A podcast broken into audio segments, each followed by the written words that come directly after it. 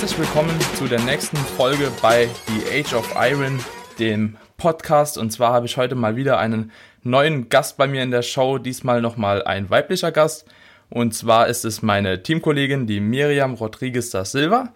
Und die Miriam ist mir schon bei unserem ersten Treffen ziemlich positiv aufgefallen, da sie auch sehr ambitioniert trainiert und extrem viel Wissen mitbringt. Und deswegen freue ich mich jetzt, dich heute hier zu Gast zu haben. Und ja, Miriam, stell dich bitte einfach mal vor. Also, hi Daniel, erstmal danke für die Einladung. Also, ich freue mich mega, dass ich äh, hier am Start sein äh, darf. Und äh, es war echt eine Ehre, dass du bei mir angefragt hast wegen dem Podcast. Und ja, freue mich echt riesig. Ähm, ja, wie du schon gesagt hast, äh, ich bin Miriam. Ähm, mein Name kommt aus Brasilien. Also, ich bin Halbbrasilianerin und ja, mittlerweile seit, lass mal überlegen, ich glaube, sieben Jahre ambitioniert am Eisen, äh, auch Wettkampfathletin, ähm, arbeite mittlerweile hauptberuflich als Lehrerin, also bin momentan in meinem Referendariat, äh, bin 31 Jahre alt und ja, das sind so jetzt die Eckdaten über mich. Ja, du hast gesagt, du bist sieben Jahre schon am, ambitioniert am Trainieren. Trainierst mhm. du insgesamt sieben Jahre oder hast du vorher auch schon trainiert?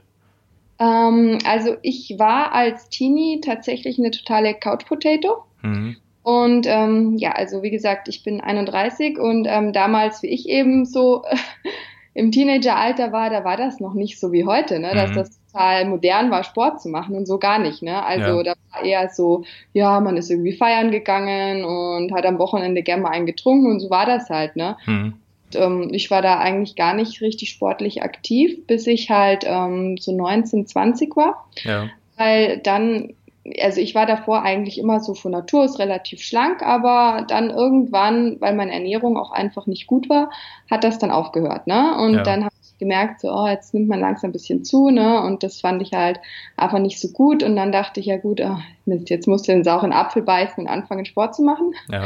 Dann war ich, ja, da war ich schon in der Uni, habe studiert, da habe ich dann immer so äh, Kurse gemacht. Also da bin ich dann in so Step-Aerobic-Kurse gegangen und das hat mir echt voll Spaß gemacht und das habe mhm. ich so drei, vier Jahre lang gemacht und ja, also die Ergebnisse waren jetzt nicht der Burner, ne, aber es war damals für mich okay. Ja. Und dann hatte ich eben in einem von diesen Kursen wirklich einen Unfall. Also ich bin von so einem Stepper gerutscht und habe mir das Syndesmoseband gerissen. Also das oh. weißt ja als Physiotherapeut, dass ja. das eine blöde Verletzung ist. Ja.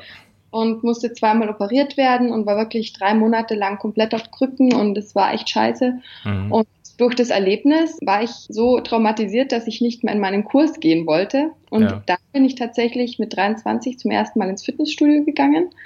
Und weil ich halt dachte, ja, jetzt musste halt irgendwie anders was tun. Und ja. das war halt, ja, das war halt damals auch noch nicht so, dass Frauen halt wirklich Krafttraining gemacht haben. Ne? Also mhm. ich war wirklich eine der ersten und ich bin dann da reingegangen, wusste halt nicht, was ich tun sollte, ne? habe ein bisschen vor mich hin trainiert und es war halt total unbefriedigend. Und dann habe ich halt angefangen zu recherchieren, so, okay, wie muss eine Frau trainieren, damit sie halt Erfolge haben kann? Und ja. bin dann eben drauf gekommen, ja, okay, eine Frau muss auch schwer trainieren, Grundübungen machen. Und dann habe ich mich äh, eines Tages in den Freihandelbereich getraut, habe mir eine Langhantel genommen, habe meinen ersten Deadlift gemacht und ab dem Tag war es echt so, habe ich Blut geleckt. Und dann mhm. wollte ich lernen und äh, wissen und weiterkommen. Und ja, dann ging es auf einmal schlagartig bergauf. Ja, Cool. Dann haben wir eigentlich so ungefähr die gleiche Trainingserfahrung. Also ich glaube, ich habe trainiere jetzt achteinhalb Jahre, so in dem Dreh, acht bis achteinhalb Jahre. Dann haben wir ungefähr gleich angefangen. Ja. Aber ich habe das Gefühl, du hast auf jeden Fall eine längere Wettkampfhistorie wie ich. Ich glaube, du bist schon öfter gestartet. Ich bin jetzt in zwei Jahren gestartet. Mhm. Aber ich glaube, du hast bestimmt schon drei, vier, oder? Ja, also ich habe 2013 tatsächlich schon meinen ersten Wettkampf gehabt. Mhm. Also damals bin ich deutsche Meisterin geworden. In welchem Verband bist du da gestartet? Und beim DBFV. Beim DBFV auch Bikini dann normal? Genau, da habe ich angefangen. Also um, ähm, mein erster Wettkampf war damals die Bayerische Meisterschaft. Mhm. Und die habe ich gewonnen und der den Gesamtsieg gemacht. Und da habe ich mich dann für die deutsche Meisterschaft qualifiziert, mhm. habe gewonnen. Dann ging es halt eben weiter international. Und dann war ich eigentlich jedes Jahr außer eins ähm, war ich dann auch auf der Bühne. Hm. Und ähm, wer schon mal beim DBFV gestartet ist, der weiß, dass das auf jeden Fall kein kleines Starterfeld ist, vor allem auch ja auf einer deutschen Meisterschaft, bis man dann erstmal da starten kann. Vor allem halt auch in so einer Klasse wie Bikini, ne? Mhm. Weil dazu muss man ja erstmal den Overall holen und pro Klasse sind da bestimmt auch mindestens, also mindestens zehn Leute, oder? So, ich glaube, heutzutage sind sogar irgendwie schon über 20 immer ja. in der Bikini-Klasse. Also, die Starterfeld, also vor allem international, die Starterfelder waren brutal. Also auf der Arnold Classic, da waren in meiner Kategorie, weiß ich noch, 38 Mädels. 38? Also in einer Klasse. Ja. Also wir ja, hatten ja. sechs Größenklassen und es war unfassbar, wie viele das waren. Also ja. ja. Und bei der Arnold Classic darf man, glaube ich, nur starten, wenn man wirklich Gesamtsieg gemacht hat irgendwo, oder? Ähm, oder muss man der Klassensieg einfach nur haben? Boah, also ich hatte auf der Deutschen einen Klassensieg. Ich durfte aber auf der Arnold starten. Also mhm. Klassensieg reicht. Aber ehrlich gesagt weiß ich jetzt da aktuell ja. nicht mehr genau. Ich, ich kenne mich auch nicht so aus. Ich bin nur so ein bisschen verwirrt, weil ich hatte mit Rico auch schon ein Gespräch gehabt und der hat mir auch gesagt, dass du zum Beispiel jetzt äh, bei einem Mr. Olympia Amateur einfach so random starten kannst, ohne dass ja. irgendjemand ja vorher dich irgendwo mal gesehen haben muss. Da kannst du dich anscheinend einfach anmelden und dann auf einer Mr. Olympia Amateur starten. Das fand ich halt ja. so, uff, okay. Nee, das ist tatsächlich so. Also ich war auch in Prag zweimal auf der Mr. Olympia Amateur. Mhm. Da darf wirklich jeder mitmachen. Also da, die haben auch ja. ein relativ hohes Startergeld. Das ist ja sozusagen ein privater Veranstalter. Mhm. Ja. Und bei der Arnold Classic, ah, jetzt weiß ich wieder, wie es war. Ich glaube, man musste Top 3 sein auf der deutschen Meisterschaft. Mhm. Die Top 3 dürfen da sozusagen starten. Ja. Und ähm, ich glaube aber, wenn du jetzt auch, keine Ahnung, Top 6 bist oder so mit einer Sondergenehmigung, kannst du trotzdem mhm. gehen. Ja. Also es ist schon möglich. Ja. Auf jeden Fall bist du dann wahrscheinlich schon, kann man so sagen, einer der erfolgreichsten deutschen Athleten so in den letzten Jahren. Ähm, du bist ja nicht nur auf der Arnold Classic gestartet. Ich weiß nicht, wie hast du dich da platziert? Hast du eine Platzierung da bekommen? Ja, also ja. ich habe tatsächlich ähm, von 38 Mädels den vierten Platz gemacht. Ja, und da bin ich heute stolz drauf. Dass da kann man auch stolz drauf sein. Also bei 38 Leuten, wer schon mal überhaupt mit so vielen Leuten auf einer Bühne gestanden hat. Also ich habe es noch nicht. Ich glaube, bei mir waren das meiste mal 22. Aber das war halt schon extrem viel und unübersichtlich. Und ich finde auch so große Startfelder sind auch extrem undankbar. Weil es gibt halt auch viele Leute, die werden da einfach übersehen irgendwie. Ja, wenn man sich da auf jeden Fall auf den vierten kämpfen kann, dann muss man auf jeden Fall schon aufgefallen sein, weil sonst kommt man da nicht hin. Also so geschenkt bekommt das da in den Wettkämpfen keiner mehr. Geile Leistung auf jeden Fall. Und danach bist du von dem DBFV beziehungsweise von der Arnolds, glaube ich, weg, oder? Und bist in die WBFF. Genau, also ich habe dann eben zwei Saisons bei der IFBB international gemacht Mhm. Und dann bin ich eben auf die WBFF aufmerksam geworden und ähm, ja, also irgendwie hat mir das dann mehr zugesagt. Also wirklich auch, wie die Athleten präsentiert werden, ne, wie sie sich, also von der Präsentation und so. Und das hat mir irgendwie besser gefallen und ich habe mich da als Typ einfach mehr gesehen. Mhm. Und dann habe ich gesagt, okay, ähm, ich probiere das. Und dann habe ich in London meinen ersten WBFF-Wettkampf gemacht. Und ähm, damals habe ich auch dann den vierten gemacht. Mhm. Und ein Jahr später habe ich es dann nochmal probiert. Da bin ich dann nach Miami eben äh, gefahren und da habe ich dann wirklich gewonnen und die Pro-Card gewonnen. Und ja. man muss sich da auch erstmal reinfinden in den neuen Verband. Ne? Also es ja. war wirklich so in London beim Wettkampf, da war dann das Feedback echt schon, dass die Form halt zu krass war. Ne? Also ich bin da schon zu ja. hart definiert gewesen und fast zu muskulös schon für die Klasse und dann war echt so die Überlegung, okay, soll es jetzt irgendwie weiter Bikini sein oder mhm ähm, eben schon die Fitnesskategorie, also das ist bei denen ja so wie beim IFBB jetzt eben die Figurklasse so ungefähr, ne? Ja. Und dann dachte ich eben auch, ja, nee, also es soll schon Bikini bleiben und dann habe mhm. ich halt geguckt, was ich da optimieren kann und ja, so war das dann. Ist mega interessant. Ich werde ja. die Folge jetzt hier als zweite Frauenfolge quasi hochladen. Und in der ersten Frauenfolge hatte ich quasi die Alina Grant. Das ist eine Bikini-Athletin, die ist auch bei Iron Max. Ich weiß nicht, vielleicht hast du es auf Instagram mal gesehen. Auf jeden Fall, die ist startet bei der GmbF, ähm, war auch im Bikini, hat den ersten Platz 2016 bekommen und dann war sie auch am Überlegen, so wie sie dann weitermacht. Und da hat sie sich wirklich dafür entschieden, okay, sie geht in die Athletikklasse. Also das ist quasi, ich denke, der gleiche Sprung wie bei euch da bei der äh, BBFF ähm, von Bikini zu Figur. Und sie hat auch gesagt, so, ja, sie hat das dann einfach angefangen zu leben und wollte auch immer mehr und mehr und mehr. Und ja, da hat sie danach das Jahr dann wirklich in der Figurklasse auch den ersten geholt. Und es ist interessant, wie die Leute so unterschiedliche Gedankengänge haben, weil ich denke, viele können sich mit ihr identifizieren, die das hören. Mhm. Ähm, und viele können sich aber, ich glaube sogar die Mehrheit mit dir identifizieren, weil äh, viele eben nicht den Schritt wagen wollen, zu viel Muskelmasse eben aufzubauen. Also, also ich weiß nicht, bei mir ging es jetzt gar nicht, dass ich irgendwie Angst hatte vor zu viel Muskeln. Ne? Also ich mhm. finde Muskeln bei Frauen wirklich geil und ähm, ich finde zu viel würde es da bei mir jetzt eigentlich auch nicht geben, ja, aber wir reden eben. halt, ähm, das weißt du selber, bei IFBB und bei WBFF, das sind keine Naturalverbände. Ja. Und wenn du da äh, in eine Kategorie gehst wie äh, Figur oder Fitness, ja, ähm, konkurrierst du einfach mit anderen Dingen zum ja. Teil. Und das war irgendwie was, wo ich für mich einfach gesagt habe, nee, also. Ja, also ist auch schon eine Riesenleistung überhaupt auch beim DBFV, weil man glaubt es nicht, aber es sind halt viele Leute einfach gar nicht natural, von denen man auch noch denken könnte, sie wären ja. natural, auch so gerade Bikini-Frauen und so. Ähm, man kriegt es ja halt auch mit, so man ist ja auch mit Leuten in Kontakt und äh, ich weiß halt auch teilweise, was die alles stoffen. Und man, man denkt es halt nicht, weil die sehen halt wirklich weiblich aus, so, die stoffen bestimmt nicht, so der Grundgedanke immer, aber man kann sich halt doch einen kleinen Vorteil gegenüber Naturalathleten verschaffen, indem man halt ähm, einfach teilweise, keine Ahnung, Substanzen dann halt nimmt, die trockener machen, die, ähm, keine Ahnung, einfach die Shape besser darstellen und ja, dementsprechend, also im Endeffekt ist es auch gar nicht schlimm, muss man auch nochmal sagen, dafür gibt es ja eben den Verband, so, und es gibt einen Naturalverband und es gibt einen DBFV zum Beispiel. So, und dann hat man halt auch die Möglichkeit, dort zu starten, so, wenn man halt mehr will, ne? So, du könntest ja auch zum Beispiel bei der GmbF starten, dann wäre es ja auch in Ordnung gewesen. Aber es nee, ist halt gesagt, krass, wenn man also sich da durchsetzen kann. das auch gar nicht, ne? Das soll wirklich echt jeder für sich selber entscheiden. Das ist eine total Eben. persönliche Entscheidung. Und ich denke mir auch, mein Gott, du tust niemandem irgendwie damit weh, Eben. ne? Ja, du sagst es selber, ne? wenn du ähm, mit niemandem konkurrieren willst, der sich so einen Wettbewerbsvorteil verschafft, dann geht man eben zu einem Naturalverband.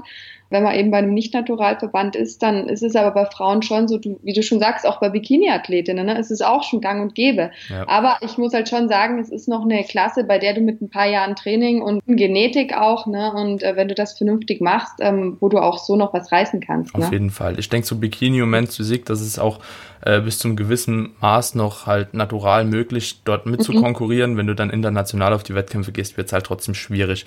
Ja. Weil, ähm, ich sag mal, du darfst ja auch als Bikini-Athleten nicht unglaublich krass trocken werden. So, ne? Ja. Das, kriegt man halt in der Regel eigentlich auch noch so hin, wenn man eben lang genug Diät macht und konsequent genug ist. Und ja, du weißt es ja, wie es läuft eigentlich. Wollt auch und gar nicht. Wie oft man startet, ne? Also ich habe zum Beispiel nie mehr als eine Saison pro Jahr gemacht. Ne? Ja. Und ich glaube, also zwei Saisons pro Jahr, ne? Ähm, ja, ja. Ohne Hilfe, das wird schon schwer. Also. Ja, also ich habe mich dafür entschieden, so ich werde, ich habe eine Saison nach der anderen gemacht, 2016 ja. auf 2017, dann habe ich auch schon gesagt, okay, das mache ich nie mehr. Also so eine Saison im Jahr, so war mir schon zu viel. Zu ja, nee, Einfach war, hormonell ist das ja. eine Katastrophe gewesen.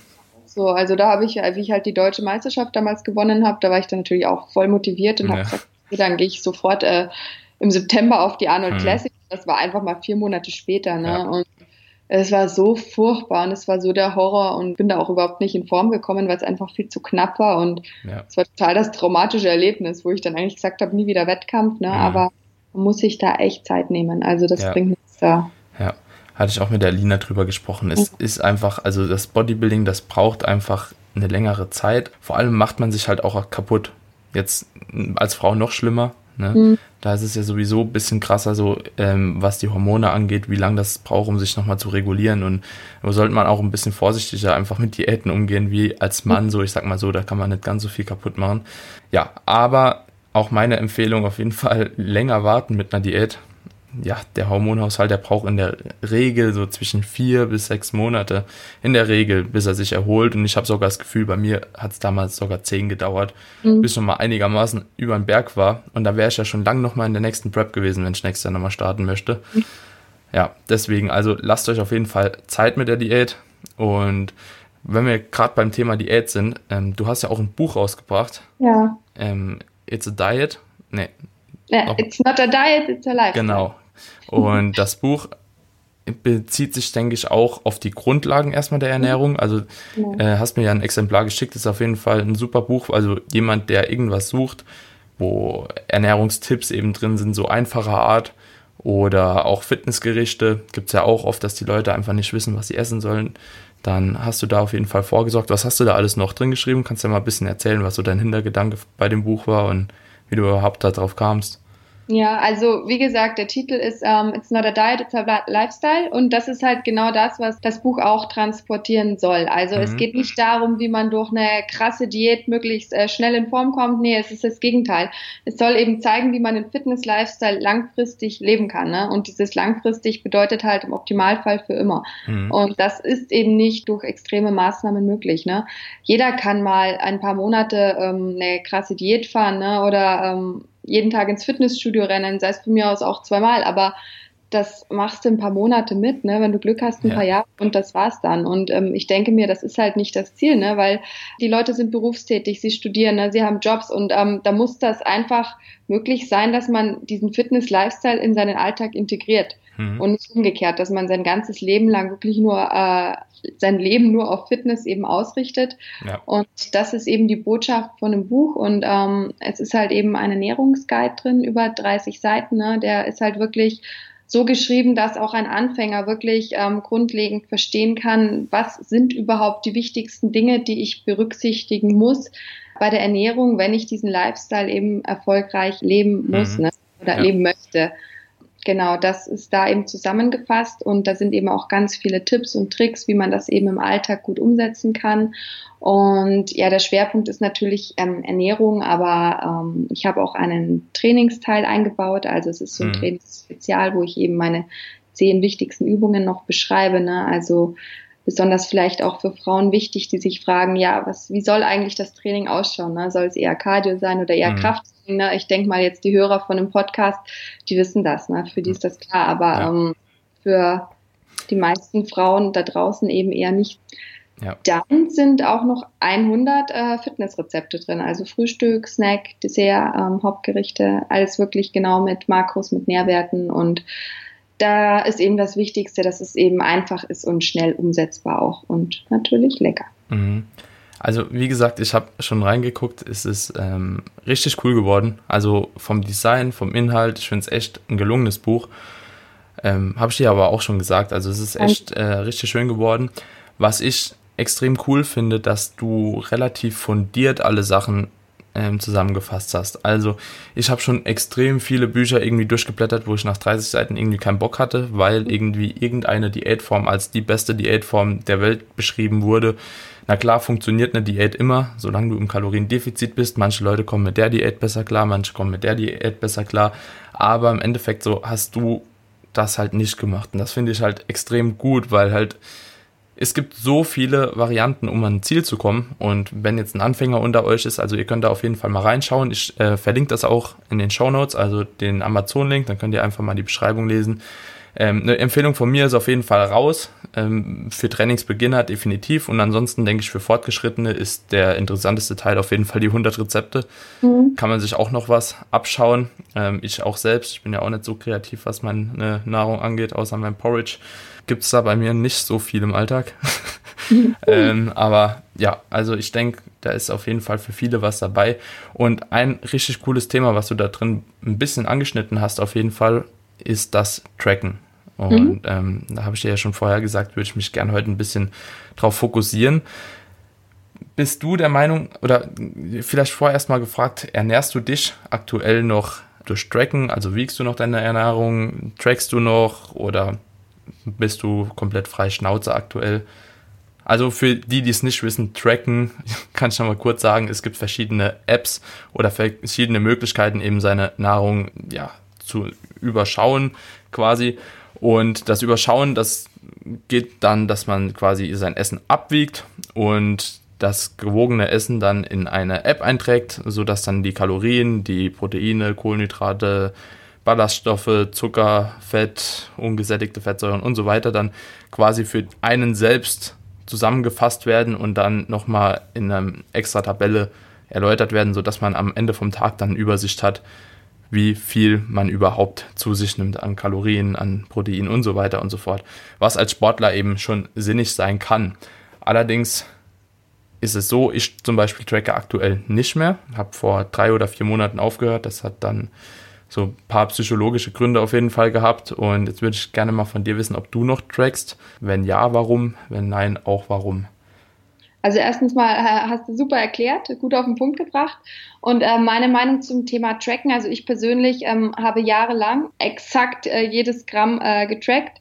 Und äh, wie du schon sagst, ähm, es wird irgendwann sehr, sehr anstrengend und auch zermürbend. Und ja, und im Moment ist es halt so, also eigentlich seit meinem letzten Wettkampf, ich tracke nicht mehr genau, aber mhm. ich esse auch nicht komplett frei Schnauze. Also ich mache das äh, mittlerweile so, ähm, dadurch, dass ich so viele Jahre lang einfach getrackt habe, ähm, weiß ich einfach, was in den Lebensmitteln mhm. also drinsteckt. Also ich bin da auch irgendwie so eine kleine Makromaschine. Also ich habe ein bisschen ein fotografisches Gedächtnis für Nährwerte von Lebensmitteln. Also wenn du mich fragst, was Haferflocken haben, dann kann ich An dir das sagen. Das Beispiel habe ich auch gerade genau gedacht. Und 13 Gramm Eiweiß ungefähr, mhm. 56 Gramm Kohlenhydrate, 6,7 Fett. Ne? Ich weiß das eigentlich ja. im Kopf. Aber ähm, ich mache es halt so, ähm, bei den Mahlzeiten, die ich zu Hause esse oder so, da überschlage ich schon grob die Kalorien. Mhm. Und ähm, das tippe ich mir dann auch manchmal, um es mir gut besser merken zu können, mhm. in meine Notizen ein. Also nicht in so eine App, sondern ich weiß dann einfach, ah, okay, ja, Frühstück, das waren jetzt so 650 Kalorien, Mittag mhm. 700. Und einfach, weil ich halt weiß, dass mein Erhaltungsbedarf ist so um, bei um die 2000 Kalorien. Und mhm. das versuche ich einfach einzuhalten, weil da fühle ich mich einfach wohl damit und da weiß ich, da muss ich jetzt nicht irgendwie Angst haben, dass ich jetzt zu viel aufbaue, was ich nicht möchte, also halt an Fett, ne, und dann mhm. wieder runtergehen muss. Ich möchte das einfach halten. Ich möchte entspannt ja. leben. Und das kann ich mit diesen 2000 Kalorien gut. Und für mich ist es halt einfach angenehm, wenn ich weiß, okay, ich bin jetzt so ungefähr in der Range drin. Mhm. Und wenn es dann mal ein Tag mehr ist, also seien es jetzt mal 2,5 oder 2,6, dann mache ich halt mal am nächsten Tag ein bisschen weniger. Na, dann habe ich dann mal einen Tag mit 1600 oder 1700 Kalorien und so hilft mir das schon so ein bisschen entspannter zu sehen. Aber wenn ich jetzt zum Beispiel auswärts essen bin oder im Urlaub oder so, dann kann ich es auch nur mit den Augen grob abschätzen. Ne? Und das reicht auch völlig. Und an, ansonsten schaue ich halt eben drauf, dass ich halt mein Proteinziel eben ja. äh, einhalte, ne? genauso wie ich es auch im Buch eben schreibe, in meinem Ernährungsguide. Und da schaue ich schon, dass es ungefähr zwei Gramm Eiweiß pro Kilogramm Körpergewicht sind. Ne? Mhm. Was jetzt nicht schwer ist zu erreichen für eine Frau mit meinem Gewicht, ne? aber ich gucke halt schon, dass ich das ungefähr schaffe und deswegen zähle ich das auch noch grob mit. Aber das schreibe ich mir jetzt auch nicht in eine App, sondern auch maximale Notizen oder tu es halt im Kopf überschlagen. Ja. Und ähm, Kohlenhydrate und Fette ähm, habe ich schon in meiner letzten Wettkampfdiät ehrlich gesagt gar nicht mehr ähm, getrackt. Also ich hab, bin da rein auf Kalorien und ein Minimum an Eiweiß gegangen und habe es auch so geschafft, in Form zu kommen. Und genau so mache ich das im Moment eigentlich auch. Nur eben, wie gesagt, ganz entspannt und ohne Druck. Und ähm, damit schaffe ich es jetzt wirklich seit über zwei Jahren eine für mich einfach eine Form zu haben, okay, wo ich sage, so bin ich leistungsfähig, so fühle ich mich gut, so kann ich wirklich hart trainieren, mich im Training steigern und ähm, ja, habe eben auch Wohlbefinden, weißt du? Und mhm. äh, das ist jetzt so dieses Lifestyle-Ziel, was ich mir seit Jahren gesetzt habe und irgendwie nie richtig geschafft habe und jetzt ja. habe ich es geschafft seit über zwei Jahren mittlerweile und ich muss sagen, das ist schon ein schönes Gefühl. Und ich kann das schon verstehen, wenn man auch sagt, so wie du jetzt, dass es irgendwie psychologisch nicht gut ist und dass man gar nichts mehr zählt. Ne? Und mhm. ich glaube, es ist für viele auch total gut so. Aber für mich funktioniert das im Moment so und ähm, es ist für mich auch kein Stress, muss ich sagen. Ja, ja, ich glaube, stressen tut man sich, wenn man es eine Zeit lang gemacht hat, nicht mehr. Also ja. irgendwann ist es einfach vorbei. Ne? Ja, fragen wir erstmal so, wie würdest du das angehen, wenn du Anfänger wärst? Würdest ja. du da sagen, dass du es auch jetzt direkt lieber abschätzt oder sollte man deiner Meinung nach am Anfang erstmal tracken? Ja, also ich bin ja, ähm, habe ich vergessen am Anfang zu sagen, ich bin ja ausgebildete Ernährungsberaterin auch und ähm, mhm. war, bevor ich mein Referendariat gemacht habe, mehrere Jahre hauptberuflich selbstständig als mhm. Ernährungsberaterin. Also ich bin auf Frauen spezialisiert und habe eben immer noch meinen Kundinnenstamm, jetzt momentan eben aus Zeitgründen ein bisschen reduziert, aber hm. genau, da sind eben auch immer wieder Anfängerinnen dabei oder oft sogar ja. und bei mir müssen die Mädels am Anfang immer tracken, einfach ja. aus dem Grund, ich finde es am Anfang so wichtig, weil so Dinge, die für einen mit den Jahren selbstverständlich sind, dass man weiß, dass so ein Teelöffel äh, Erdnussbutter einfach mal 100 Kalorien oder mehr haben kann. Weil die ist ja gesund, ne? Ja, das weiß ich ja nicht. Ja. Und ähm, es ist so oft, besonders bei Frauen, dieses Phänomen Underreporting, dass die Mädels kommen, so, oh, ich, ich, ich glaube, ich weiß, was mein Problem ist, wieso ich nicht abnehmen kann. Ähm, dann sage ich, ja, was ist denn das Problem? Also es liegt daran, ich esse zu wenig. Du glaubst nicht, wie viele Frauen das sagen. Jede zweite Frau sagt das. Ne? Und ja. dann, wenn du aber da mal genau hinguckst mhm. und mitverfolgst und was essen die so genau, dann merkst du erst so, oh, so wenig ist es gar nicht. Ja. Und ähm, dieses Bewusstsein kannst du nur schaffen, äh, indem du Nahrungsmittel eben exakt abwiegst und trackst und ja. genau zählst, dass du das erstmal lernst. Und das sollte man, finde ich, schon für mindestens drei Monate lang machen. Mhm. Aber ich finde, hier muss man auch unterscheiden, wenn jetzt jemand kommt, der schon mal eine Essstörung hatte, ne? Ja. Ähm, besonders bei Frauen, dann würde ich das eben nicht tun, ne? Weil. Da kann es dann wirklich äh, nach hinten losgehen und total kontraproduktiv wirken. Mhm. Also bei, also bei Personen, die da so eine Historie haben, und du hast mir auch schon geschrieben, dass du ein bisschen über das Thema sprechen möchtest, ne? Mhm. ob eine Essstörung führt. Also da finde ich, muss man auch ein bisschen differenzieren. Also wenn man weiß, dass man schon in diese Richtung geht und da eine Veranlagung hat, dann würde ich es tatsächlich nicht empfehlen. Aber wenn man da halbwegs stabil ist, dann unbedingt. Hm. Ja. Ja, kann ich so eigentlich unterschreiben. Bei mir war es zum Beispiel so, beziehungsweise bei meinen Klienten handhabe ich das auch so, dass alle, die zu mir kommen, egal wie viel Trainingserfahrung sie vorher haben, ich sie alle erst zu Beginn nochmal tracken lasse. Ja. Weil ich betreue ja auch nur Wettkampfathleten aktuell, beziehungsweise mhm. Athleten, die halt, wenn sie zu mir kommen, mindestens schon drei Jahre Trainingserfahrung haben und trotzdem eventuell mal Ambitionen haben. Und bei denen finde ich es halt extrem wichtig, dass sie tracken und dass sie mir nicht geschätzte Makros in meinen Ernährungssheet eintragen, damit ich einfach einen besseren Überblick habe, wie ernähren die sich wirklich. Also nicht nur, was sagen sie oder was glauben sie, sondern wie ernähren sie sich wirklich. Weil selbst wenn jemand mal getrackt hat und ist dann ein Jahr raus, also ich verschätze mich auch da noch. Also das kommt halt auch vor und umso mehr man halt auch isst, umso größere Mengen so. Ich muss über 500 Gramm Kohlenhydrate jeden Tag essen und dann irgendwann, da verschätzt du dich halt auch ganz gern mal so auf 50 Gramm. Oder das geht halt ruckzuck, ne? Also du hast, klar, wenn du dann noch wiegst, ist es noch relativ, dann kann man sich noch halbwegs ausrechnen, aber wenn man auch das Wiegen dann weglässt, dann verschätzt man sich unheimlich schnell mal und das kann dann auch relativ große Auswirkungen haben, je nachdem, was es halt für Nahrungsmittel ist. Ja, ja, absolut. Und vor allem halt bei Frauen, ne, die nicht so einen hohen Umsatz haben. Ne? Eben. So, es ist ja sogar bei Profis. Ne? Ich glaube, der ja. Alan Aragon hat das mal gesagt, ne, dass sogar Profis, Ernährungsberater, die nichts anderes machen, die verschätzen sich um die 20 Prozent. Ja, das ist auch normal. also Eyeballen funktioniert auf eine gewisse Weise. Und wenn du halt Diät machst, ne, wenn es dann 100, 200 Kalorien sind am Tag, wo du dich verschätzt, dann äh, kann das schon der Grund sein, dass du einfach stagnierst. Und ja. ähm, ich bin halt auch der Meinung, wenn du zu einem Coach gehst und du sagst, du möchtest mit dem Coach eine Diät machen, dann macht man die Diät auch nicht irgendwie, ne, sondern man muss das schon äh, steuern können. Ja. Und wenn dann der Kunde sagt, ja, ich esse da irgendwie nach Gefühl, da kannst du halt auch als Coach einfach nichts anpassen. Ne? Deswegen, genau. ja. da gehe ich auch schon strikt davor, ne? Und ja. sage ihnen aber auch gut, wenn das dann vorbei ist, ne, dann ist auch wieder das Ziel, das zu lernen, wie man das alles entspannter macht, ne? Ja. Und auch intuitiver. Aber ich glaube, da muss man schon eine Zeit lang durch einfach sich da wirklich intensiv damit befassen, dass man das ja. auch langfristig dann umsetzen kann. Ja. Also ja. halten wir mal so fest, alle Anfänger sollten in der Regel, wenn sie psychologisch jetzt nicht irgendwie schon einen kleinen Knacks haben, was ja. das Essen angeht, erstmal anfangen, überhaupt ein Bewusstsein zu schaffen.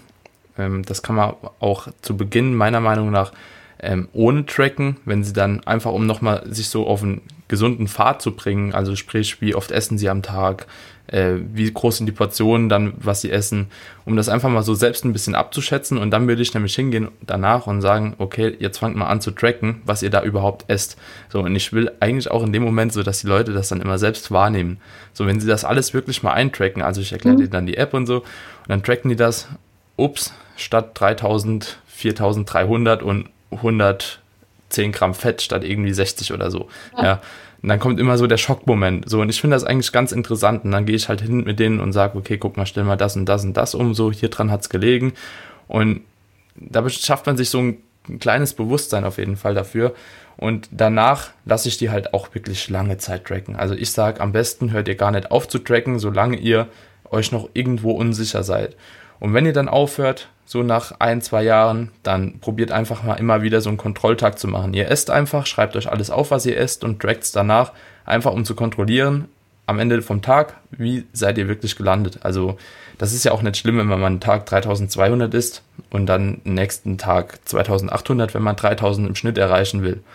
So, das ist ja, im Endeffekt ist es ja egal. Und ich denke, deswegen funktioniert auch das intuitive Essen ganz gut. Weißt du, da bist du mal zwei Tage irgendwie drüber, dann bist du mal eingravierend ja. drunter und dann kommst du irgendwo nochmal auf denselben Schnitt. Was ich jetzt finde, wenn man eine Diät macht, wie du schon gesagt hast, sollte man auf jeden Fall tracken. Also ich bin kein, oder du hast feste Essverhalten. Du hast einen Ernährungsplan oder du hast wirklich Rituale, die du halt tagtäglich so durchführst. Was ja. weiß ich, wenn du dir jeden Morgen das gleiche Porridge machst. Ja. Ist okay. Wenn du jeden Morgen dann das gleiche, was weiß ich, Hähnchen, Reis, Brokkoli isst, ist okay. So, und wenn du dann abends, was weiß ich, zu deinem Lieblingsitaliener gehst und immer das gleiche Gericht isst, ist auch okay. Aber sobald da so ein bisschen Variation reinkommt, wird es halt eben schon schwer. Ja. Und das finde ich auch nicht gut. So Eyeballen an sich finde ich okay. Also man kann auch in der Diät mal auswärts essen gehen, das wird schon klappen für ein Meal. Aber nicht tracken ist, finde ich, in der Diät so ein No-Go. Nee, also ich finde auch, man muss dann Überblick haben und vor allem auch, wenn der Punkt kommt, dass du stagnierst und dann sagt man, okay, man muss jetzt einfach 200, 300 Kalorien runter äh, ja. kurieren, ne? Und es geht halt nicht, ne? Wenn ja. du nur irgendwie isst. Ja. Dann bin ich auch der Meinung. Und ich bin auch der Meinung, wenn du ein ambitionierter Wettkampfathlet zum Beispiel bist, dass du auch in der Offseason die, also in größeren Teil deiner Offseason solltest du auch tracken, außer du hast auch relativ gleiche Verhaltensmuster. Einfach, weil zum Beispiel ich habe ja jetzt aufgehört vor drei, vier Monaten und habe vorher acht Jahre lang getrackt oder sieben Jahre. Also irgendwie seit ich gefühlt trainiere, track ich auch schon. Und da habe ich jetzt aufgehört und mir ist aufgefallen, meine Gewichtsprogression, die ist nicht mehr so, wie sie vorher mit Tracken war. Die, mhm. die, die wandelt mehr. Also es ist, ist auf jeden Fall mehr Fluktuation drin. Und persönlich halt von der Psyche her muss ich sagen, ich fühle mich aktuell richtig wohl. So, ich esse einfach, was ich will. Ich bin auch vorher immer echt extrem fixiert auf Essen gewesen, weil ich immer eine Zahl im Kopf hatte. Ich hatte immer, okay, du musst 3800 Kalorien essen und ich habe dann auch so einen Renegade Diet Ansatz gefahren in der Wettkampfdiät, beziehungsweise auch einen Diätansatz, wo ich über den Tag halt wenig gegessen habe und dann am Abend immer richtig viel. Und danach bin ich rausgekommen und da war ich auch safe in einer Essstörung drin. Also 100 Prozent, weil ich habe über den Tag einfach versucht, so wenig wie möglich ja. jeden Tag zu essen, um dann abends mir irgendwie 4000 oder 4500 Kalorien Post-Competition noch irgendwie reinzufahren. Und das fand ich halt extrem geil. Und wenn ich dann mal einen Tag, auch nach drei, vier Monaten, wenn ich einen Tag dann irgendwie, sagen wir, statt 1000 Kalorien über den Tag 1250 hatte, dann habe ich schon gedacht, oh Gott, abends 250 Kalorien weniger, das geht mhm. gar nicht. So entweder muss ich da mehr Cardio machen oder ich muss es ausgleichen. Das war dann schon so, wo ich gemerkt habe, okay, das geht gerade in eine schiefe Richtung, aber ich wusste halt auch in dem Moment nicht, oder ich wollte es auch nicht ändern, weil es eigentlich vom Training her und allem ganz gut geklappt hat. Ne? So, also der Ansatz war an sich, hat er trotzdem funktioniert, aber es war halt schon krankhaftes Denken. Ja. Und wenn du dann irgendwie essen gegangen bist und du hast schon vorher geguckt, boah, wenn ich jetzt die Portion esse, das könnte ein bisschen wenig sein. Wenn ich das esse, das ist auch zu wenig. Okay, dann muss ich einen Salat essen, dann muss ich noch eine Pizza dazu holen, dann, oh, dann wird's wieder, also so komplett krankhaftes Denken. Und ja. ich denke, da können sich auch viele mit identifizieren, wenn sie das jetzt hören, so gerade nach einem Wettkampf oder so. Das ist halt ja. schon extrem im Kopf drin. Und das hat mir dann echt geholfen, nach so eineinhalb Jahren jetzt einfach zu sagen, okay, ich track jetzt nicht mehr. So, das kam durch die Prüfung irgendwie, wo ich da so ein bisschen mehr Stress hatte und da hatte ich irgendwie keinen Bock, jeden Tag noch alles abzuwägen und so. Und siehe da, ich habe mein Gewicht gehalten, Form halte ich auch safe. Allerdings merke ich, wenn ich ähm, jetzt nicht mein Prozent irgendwie im Monat schwerer werde, sondern das schon mehr steht, mache ich definitiv weniger Progression im Training. Weil gerade du und ich auch, wir sind ja schon in einem Leistungsstadium oder in einem Trainingsstadium, wo man sagen kann, okay, man trainiert schon relativ lange, viele Gains wurden schon gemacht und um die letzten halt eben rauszukitzeln, musst du halt so viel wie möglich perfektionieren. Und das habe ich halt gemerkt, ich werde nicht so stark, wenn ich mein Gewicht halte mehr oder tendenziell nur ein bisschen weniger zunehme, wie wenn ich ein bisschen mehr zunehme. Und da ist jetzt nicht, also man kann jetzt sagen, dass das irgendwie 0,5 Kilo in der Woche sind oder sowas, ähm, sondern wenn das Gewicht tendenziell eher Richtung 0 bleibt, ist was anderes, wie wenn es Richtung 0,25 Kilo oder so Zunahme mhm. in der Woche ist. Also muss sich ja jeder nochmal runterrechnen, wie viel es bei ihm dann sein soll, aber so war es halt bei mir und Jo, dementsprechend bin ich jetzt in letzter Zeit nochmal so ein bisschen öfter am Tracken. Also füge immer mal wieder so zwei, drei Tage in der Woche ein, wo ich dann versuche, auf jeden Fall nochmal mich selbst zu kontrollieren. Meistens passt es auch. Also das ist halt das Komische. So, es passt eigentlich. Aber wenn ich halt zwei Tage in der Woche, wenn du da mal 500 Kalorien zweimal weniger isst, so und sonst jeden Tag halt 200 bis 300 mehr, dann kommst du am Ende so trotzdem aufs Gleiche raus, ne? Also ja. fast, ja. Das ja, ich halt glaube, da hat man es, weißt du, auch als Männerathlet einfach echt nochmal, ne? Du, du willst dich ja verbessern, du musst ja. dich irgendwie verbessern. Und ähm, da hat man dann schon, oder ich, keine Ahnung, bei mir war es ja immer so, eigentlich war es schon immer fast zu viel Muskulatur für meine Klasse, ne? Ja. Und klar trainierst du hart, aber das ist dann natürlich nochmal ein anderes Denken, als wenn du denkst, ah, ich muss da jede Woche um so und so viel Gramm hoch und ähm, ja. Ja, es ist und ich denke, also ne, das verrät es ja auch so ein bisschen. Du sagst ja, du bist ja schon längere Zeit jetzt deine Ernährung quasi gleich am Halten. Mhm. Ähm, hast du aktuell Wettkampfambitionen? Oder hast du irgendwann nochmal Wettkampfambitionen? Ich glaube, die Frage bekommst du bestimmt relativ oft gestellt. Also um ehrlich zu sein, sag niemals nie, ne? Ähm, ja. Im Moment eher nein. Einfach aus dem Grund, weißt du, ich habe 2013 angefangen, jetzt haben wir nächstes Jahr 2020. Mhm. Und ich war fünf Jahre wirklich aktiv dabei und ich weiß nicht, ob das dir auch so geht, aber es ist schon so, jeder Wettkampf war toll und was Einmaliges und die Vorbereitung war wirklich was Besonderes und ich habe es wirklich geliebt, aber ich habe dann schon gemerkt, so bei den letzten ein, zwei Wettkämpfen, irgendwann geht es so ein bisschen so, was heißt dir die Luft raus, aber es ist nicht mehr so das Größte, wie es einfach davor war. Mhm. Ne? Es war wirklich so mit meiner Pro-Card, das war dann schon so, wo ich gesagt habe, okay, das wollte ich erreichen. Ne? Und mhm. äh, ich habe dann auch echt überlegt, so willst du es wirklich bei den Profis jetzt probieren und äh, eine Profikarriere und du weißt aber auch, wie es halt ist bei den Profis, ne? Mhm. Da spielen auch wieder Faktoren rein, ne? Welche Connections hast du, wen mhm. und das war immer so, wo ich mir dachte, ja, eigentlich, darum geht's mir nicht, ne? Ich will ja mhm. eigentlich Sport machen, ne? Ja. Das ist das, was mir Spaß macht. Und ja, dann habe ich eben auch mein Refer angefangen und ähm, bin jetzt im zweiten Jahr. Ich bin ähm, im Sommer fertig, wenn alles gut läuft. Mhm. Und es ist halt einfach gerade so unglaublich zeitintensiv. Also du weißt, es war halt schon schwer, einen Interviewtermin ja. zu finden. Das im Moment wird es einfach überhaupt nicht gehen, weil ich jetzt einfach gerade andere Prioritäten habe beruflich. Mhm. Und danach, wie gesagt, mal gucken, aber im Moment bin ich so auf dem Stand, dass ich sage, es war echt eine mega Zeit. Ich habe so viel gelernt, ich habe so ja. viele Leute kennengelernt, ich bin gereist. Es war einfach der Hammer. Ne? Ich habe meinen Beruf damit irgendwie gefunden. Ne? Mhm. Ne? Also es war ein Traum. Aber irgendwann ist es auch gut. Und ich glaube, das ist jetzt so für mich, dass ich sage, es war toll, aber jetzt kommt was anderes. Und mhm. das ist okay. Und okay, ja. im Moment, weißt du, ich trainiere immer noch und ich liebe ja. das und ich liebe das mit Ernährung und es ist wirklich für mich ein Lifestyle einfach. Und mhm. ich liebe die Betreuung von meinen Kundinnen. Aber im Moment ist es mehr so, dass ich sage, okay, das Ziel ist wirklich, dass man dauerhaft hart trainieren kann, ne? dass du einfach äh, dauerhaft auch eine gute Form in Anführungszeichen hast, dass man dir den Sport einfach auch ansieht. Und wie ich halt aktiv noch war mit den Wettkämpfen, muss ich sagen, habe ich das nie so gut hinbekommen, weil man irgendwie immer dann die Vorbereitung hatte, ne? Und immer nach dem Wettkampf dann ja habe ich immer wieder die Balance einfach verloren. Ne? Und ja. dann irgendwann, wo ich gesagt habe, okay, jetzt kommt nichts, auf einmal konnte ich sie dann halten. Und mhm.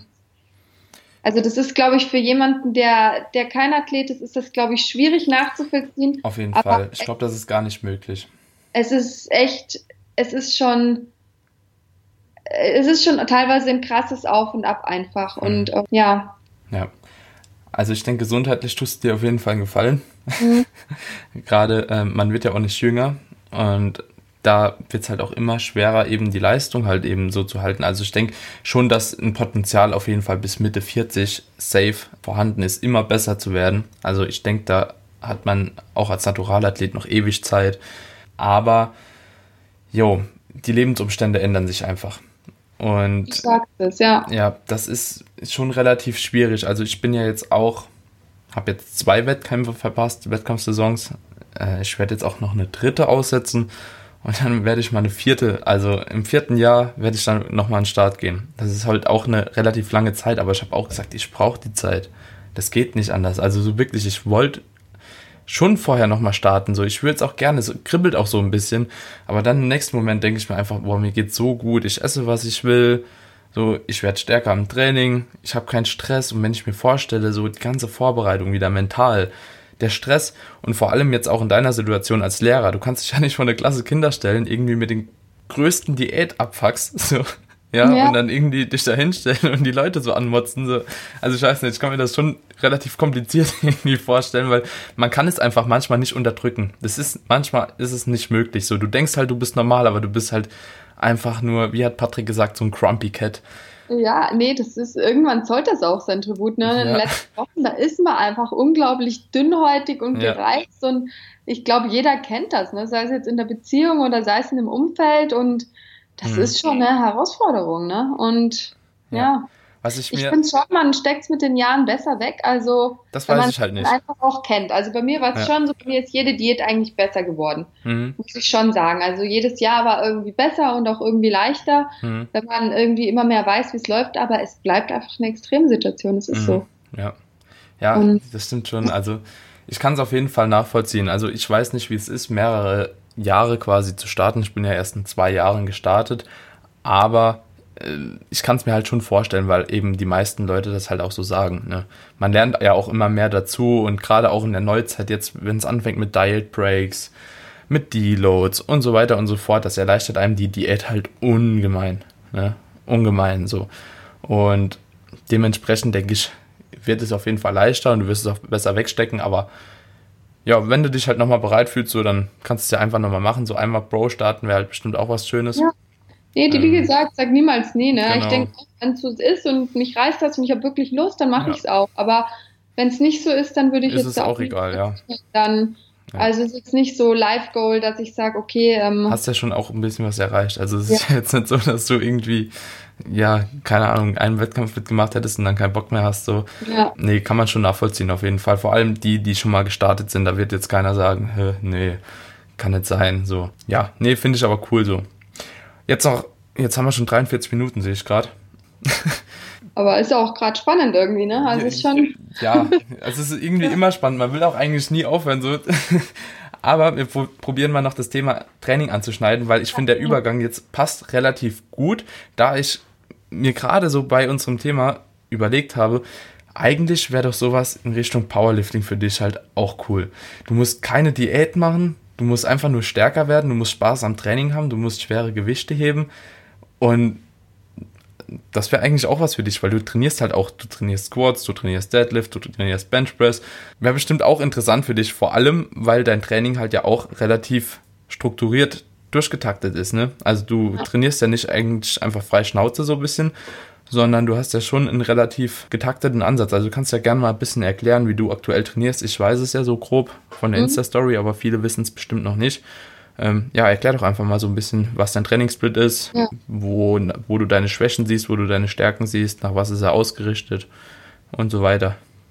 Also erstmal zum Thema Powerlifting, also da hast du recht, also ich glaube, es wäre voll mein Ding und ich habe auch schon über einen Powerlifting-Wettkampf nachgedacht. Mhm. Also Bankdrücken bin ich tatsächlich nicht so gut, aber ähm, Kniebeugen war mein One-Rep-Max bei 110 Kilogramm, mhm. bei einem Gewicht von 55 Kilo.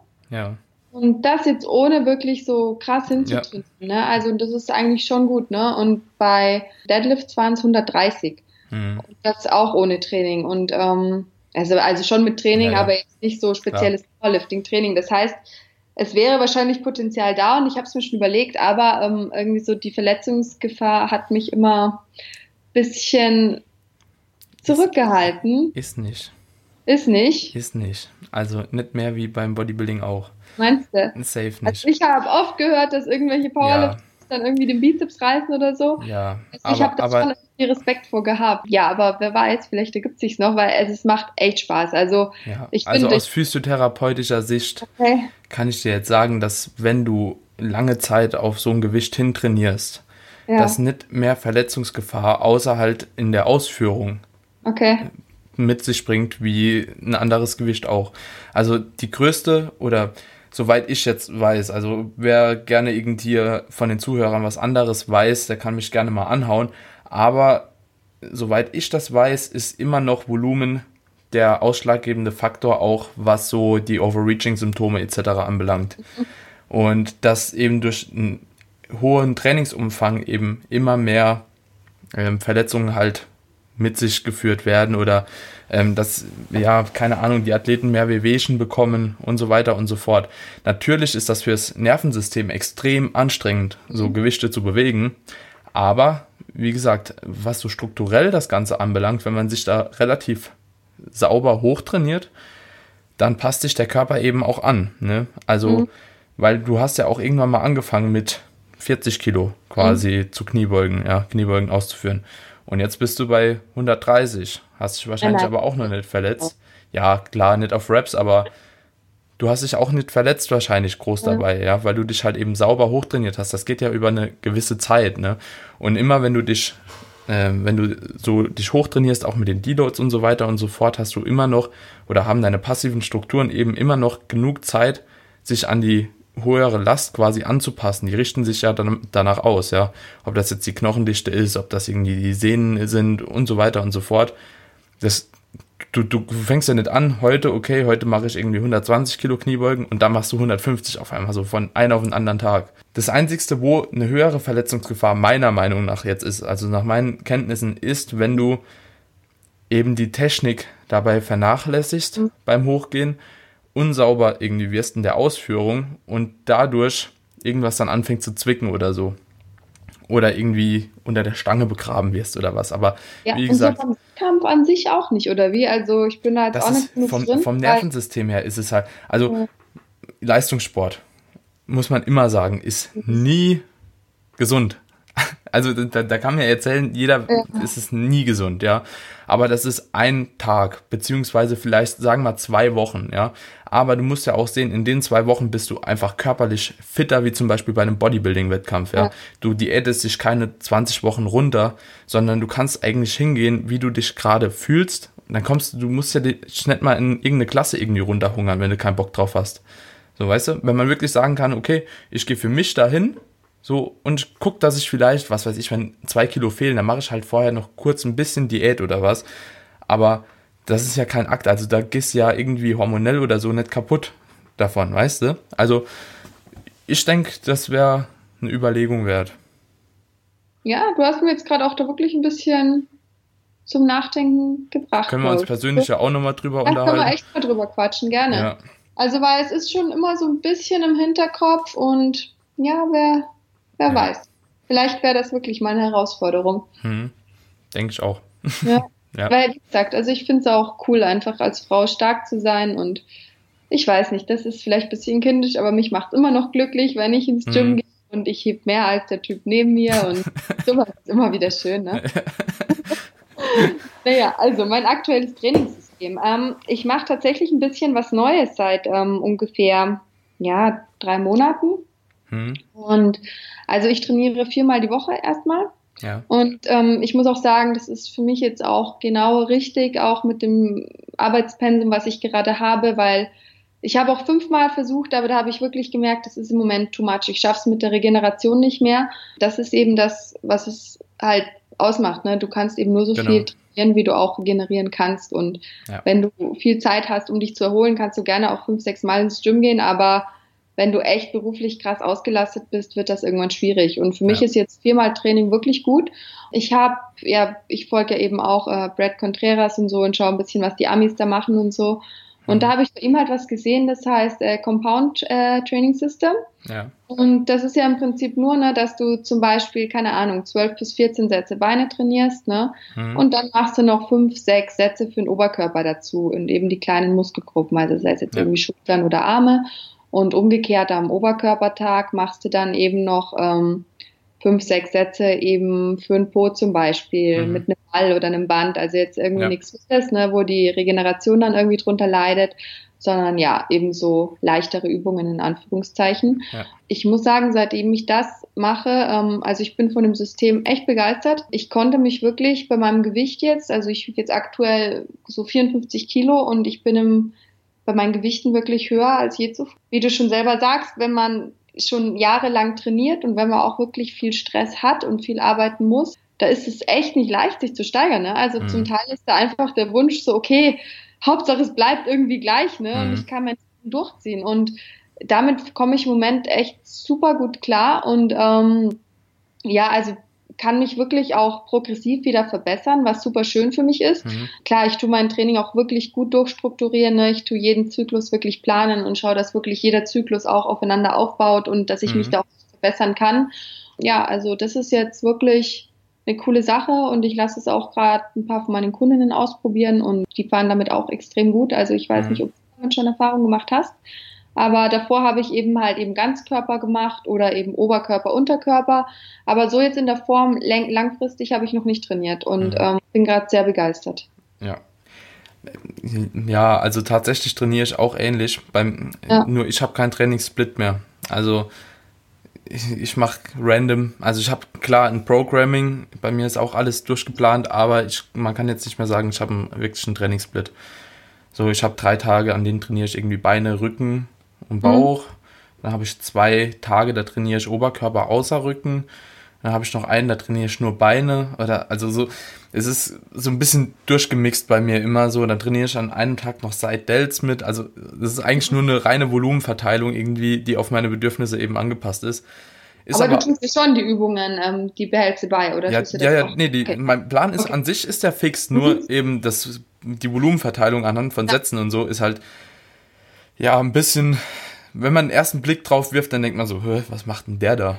Ja, mhm. aber ich fahre extrem gut damit und äh, wir haben auch lange daran gebastelt, bis wir jetzt mal was Optimales hatten, auch gerade so hinsichtlich Verletzungsperiode und so weiter und so fort. So muss man sich dann langsam nochmal hochkämpfen. Und bei mir ist halt auch so, dass wir eben auch schauen, dass bei mir das nächste Bühnenpaket eben mhm. so erreicht wird, wie wir das halt auch geplant haben. Und dann ist es wahrscheinlich gar nicht so optimal, einen festen Trainingssplit zu fahren. Also bin ich der Meinung, wenn du gewisse Schwächen und Stärken hast, die du ja. eben ausgleichen musst, dann ist auch nicht jeder Trainingssplit unbedingt perfekt für einen. Ja, klar. Ja, so haben wir das dann ausgerichtet. Aber ich habe es bei dir in der Story ab und zu mal gesehen, das ist schon extrem gut aufgebaut auf jeden Fall. Und ich glaube, den größeren Vorteil hast du auf jeden Fall davon, die, das, das Trainingsvolumen und halt auch progressiv irgendwie zu trainieren, also mit so einem Progressive Overload einfach, dass der dich eben weiterbringt und der Trainingsplan an sich, das ist einfach eher so ein Spaßfaktor, ne? Ja, aber so, das, und der muss halt stimmen. Eben nicht unter, unterschätzen, einfach, dass man da damit klarkommt, auch vom Kopf her, ne? Ja. Also für mich ist es jetzt zum Beispiel einfach ganz gut, weil ich weiß, okay, ich habe jetzt irgendwie 14 Sätze Beine und da gebe ich echt Gas. Mhm. Und danach mache ich noch ein bisschen Spaß, Schultern, ne? Mhm. Und ähm, das ist für mich einfach vom Kopf gerade echt gut. Weißt du, ich habe einen saulangen Tag, ich gehe ins Fitnessstudio und das kriege ich dann hin, ne? dass ich sage, okay, diese 14 Sätze, die machst du jetzt Vollgas ja. und dann was anderes. Wenn du aber weißt, du hast jetzt 20, 21 Sätze Beine, ja, okay. dann kann es ja. schon einfach für den Kopf vorher echt wirbend sein. Ne? Und dann mhm. kann es sein, dass man auch schon ein bisschen so ins Energiesparen kommt. Und mhm. also klar, es ist ein Spaßfaktor, aber ich glaube, man darf es nicht unterschätzen. Ja, ja. Das enorm wichtig. Wenn du die Erkenntnis halt vor allem auch bei dir schon getroffen hast, dann ja. auf keinen Fall. So bei mir ist zum Beispiel so, wenn ich früher einen Oberkörperplan trainiert habe, die Arme am Schluss, es war, ja, keine Ahnung, wenn ich unter vier Tagen mal einen dabei habe, wo ich es noch richtig gut energiereich trainiert habe, so dann war es schon viel, ne? So ansonsten halt ja gerade noch meine fünf, sechs Sätze Arme pro Muskelgruppe gemacht und dann halt heim. also es hat halt genervt so, ne? Weil dann warst du halt schon zwei Stunden da hast ja. du auch keinen Bock mehr. Nee. Zum Glück sind Arme jetzt keine Schwäche bei mir gewesen oder so, aber wenn es halt eine Schwäche wäre, dann ist ein Oberkörper, Unterkörper, kann schon nachteilig sein. Ja. Also ich habe damit auch so gute Erfahrungen gemacht, ne? Ja. war echt gut, aber jetzt im Moment finde ich das auch echt super und ja. wie gesagt, du sagst es selber, ne? der Schlüssel ist wirklich, dass man eben progressiv trainiert ne? und dass man halt eben da das gut systematisiert und das kann man mit vielen Methoden erreichen, aber ja, ja der Kopf ist eben auch wichtig. Coole Sache. Cool. Ja, ja, jetzt noch drei Fragen zum Schluss okay. und dann haben wir die Stunde auch schon voll. Sonst ja. sprengen wir extrem den Rahmen. Wer hätte gedacht? ja, das war eigentlich schon klar. ähm, Windows oder Mac? Mac. Okay. Ähm, Katze oder Hund? Hund. Und eine letzte Frage. Hast du einen Hund? Nein, ich hätte wahnsinnig gern einen, aber ich will auch reisen und äh, okay. Zeit haben und da ist es da gerade nicht so. Vereinbar. Okay. Vereinbar, ist das ein Wort? Zu vereinbaren. Ja, vereinbar zu vereinbaren. Kommt aufs Gleiche raus. Okay, wenn du es dir aussuchen könntest, lieber dick oder dünn? Oder fett oder magersüchtig? Ach, weder noch. ich muss beantworten. Ich muss es beantworten? Mit Begründung. Ich glaube, dann wäre ich lieber dick und glücklich und würde essen. Ja, würde ich auch so machen. Powerlifting machen. ja, bringt, bringt, bringt auf jeden Fall mehr Vorteile mit. für, für gewisse Sachen halt. Ja. Cool. Nee, Miriam, ich bedanke mich auf jeden Fall, dass du hier warst. War eine richtig coole Folge. Vielen, vielen Dank, dass du hier warst. Wo können dich die Leute finden, wenn sie dich suchen? Ähm, am besten auf Instagram, also da bin ich am aktivsten. Ähm, Name bisschen schwierig, ne? Miriam, M-I-R-J-A-M unterstrich ähm, Rodriguez da Silva und dann, wenn ihr aber RO eingebt, dann sollte ich eigentlich schon kommen. Ne? Also man muss nicht den ganzen schwierigen Namen eingeben und ja, ja also Instagram ist das, was ich jetzt aus Zeit, Zeitgründen einfach wirklich gut machen kann. Ne? Mhm. Manche Wochen mehr, manche weniger. Es ist im Moment einfach so, der Fokus ist gerade ein bisschen woanders, aber ich versuche schon da immer noch euch da an meinem Leben irgendwie teilhaben zu lassen, noch Mehrwert zu liefern. Ne? Wenn es jetzt ein paar Leute hier gibt, die irgendwelche Fragen haben, erreichen sie dich auch darüber? Also schaust du regelmäßig in deine Anfragen rein, weil die werden wahrscheinlich bei deiner Accountgröße schon relativ viel sein. Oder ist das chancenlos und die sollen mir schreiben? also nee, ich schaue mir meine Nachrichten natürlich schon ähm, an. Ähm, ich bitte aber echt, wenn ausführlichere Fragen sind, dass man die dann zum Beispiel eher auch mal unter ein Foto schreibt, weil ich mir halt denke, dann haben auch andere Leute was davon. Mhm. Ne? Dann ja. haben mehrere Leute irgendwie einen Mehrwert und können das irgendwie lesen. Was ich jetzt tatsächlich nicht äh, mache, ist Ernährungsberatung per PN. Also mhm. man mag es nicht glauben, aber es kennst du ja bestimmt auch. Man kriegt schon immer viele Fragen. So, ja. hast du mal einen Tipp für Ernährung oder irgendwie ja. einen Plan, kannst du mir kurz schicken, ne? wo ich mir dann denke, ja, also ist es einfach zu komplex, da, um da auch so stupide genau. einfach eine Aussage zu sowas treffen. Ne? kann man einfach nicht ähm, leisten und möchte ich auch nicht nee. per Nachricht. Und also für sowas äh, ist dann eben einfach ein Coaching. Wie nehme ich ab? Genau. Aber coaching-technisch bin ich im Moment ja. auch voll. Also ich werde wahrscheinlich im Sommer erst neue Kundinnen annehmen können. Das heißt, wenn ihr da Interesse habt, ja, aber etwas Geduld. Mhm. Und da bin ich dann am besten über meine Website zu kontaktieren. Also www.miriam. Verlinke ich dann beides. Ja. Genau. Also ich werde auf jeden Fall einen Instagram, äh, Instagram-Kanal verlinken, dann die Website und das Buch. Dann Sehr habt ihr einen kompletten Überblick. Genau. Und ansonsten könnt ihr auch gerne, wie immer, mich einfach fragen. Also in Instagram, ich versuche in letzter Zeit ein bisschen aktiver da zu sein, dass ich noch mehr Fragen beantworten kann. Aber da gehe ich auch mit dir mit. Ich beantworte auch nichts, wie zum Beispiel, wie nehme ich ab. Das, ähm, ja, also wie man abnimmt, da gibt's einfach so viele Möglichkeiten. Zum Beispiel kauft Miriam ihr Buch oder keine Ahnung, auch so frei verkäuflich gibt's ja extrem viel Informationen. Also ich bin froh, wenn es spezifischere Fragen immer sind, wo man dann wirklich eine Aussage treffen kann, die einem auch weiterhilft in dem Moment, weil es gibt eben genug Leute, die stellen halt auch so Fragen und ja, die freuen sich dann halt auch extrem über eine Antwort. Die schreiben mir manchmal Texte, die sind halt wirklich Zehnzeiler oder so und dann weiß ich auch genau, okay, der hat das, das und das und das und das Problem, so, er kann das und das machen, aber ich kann euch ja nicht sagen, wie ein ganzes Leben aufzubauen ist, um irgendwie abzunehmen, so in einer Instagram-Message. Das ist einfach auch ein bisschen viel verlangt, glaube ich, ja. weil dafür bieten wir allgemein zu viel Mehrwert und geben immer in der Story viel mit und auf dem Podcast jetzt hier und unter den Postbeiträgen und so weiter und so fort. Ich denke, ja, da gibt es also auf jeden Fall. Ein bisschen Eigeninitiative muss auch sein, so sehe ich das genau. auch. Und wenn man wirklich sagt, okay, man braucht das äh, Komplettpaket und man möchte sich da mal richtig damit auseinandersetzen, dann kann ich es wirklich empfehlen. Gönnt euch das mal, holt euch einen Coach ähm, ja. für ein paar Monate, sei es jetzt irgendwie ja. auch der Daniel, der macht das garantiert ja. Weltklasse und ähm, ich finde eine bessere Investition in seine Zukunft sozusagen, was, was, was diesen nicht. Bereich angeht, gibt es wirklich nicht. nicht. Da kann man sich das alles selber anlesen und ähm, ja. ja. aber es dauert eben Jahre und man hat viel äh, Versuch, Irrtum, ne? Und ja. das alles kann man eben umgehen, indem man sagt, man gönnt sich mal einen Profi an seiner Seite. Ja. Ich habe letztens bei Pascal Su einen lustigen Beitrag in der Story gesehen. Er hat gesagt, ähm, die Leute am Black Friday, die geben hunderte von Euro aus für Trainingsaccessoires und so weiter und so fort, ja, ähm, für Supplements, aber für einen Coach ist ihnen irgendwie ein Hunderter die Woche ist es zu viel. Ja. So, ja. Und im Hunderter die Woche, da kann, wird auch kein Coach irgendwie reich davon. Ja, und so. es muss ja nicht mal ein Hunderter die Woche sein, ne? Das ist ja, ja schon. Ja. Deswegen ist auf jeden Fall ein cooler Denkanstoß, glaube ich.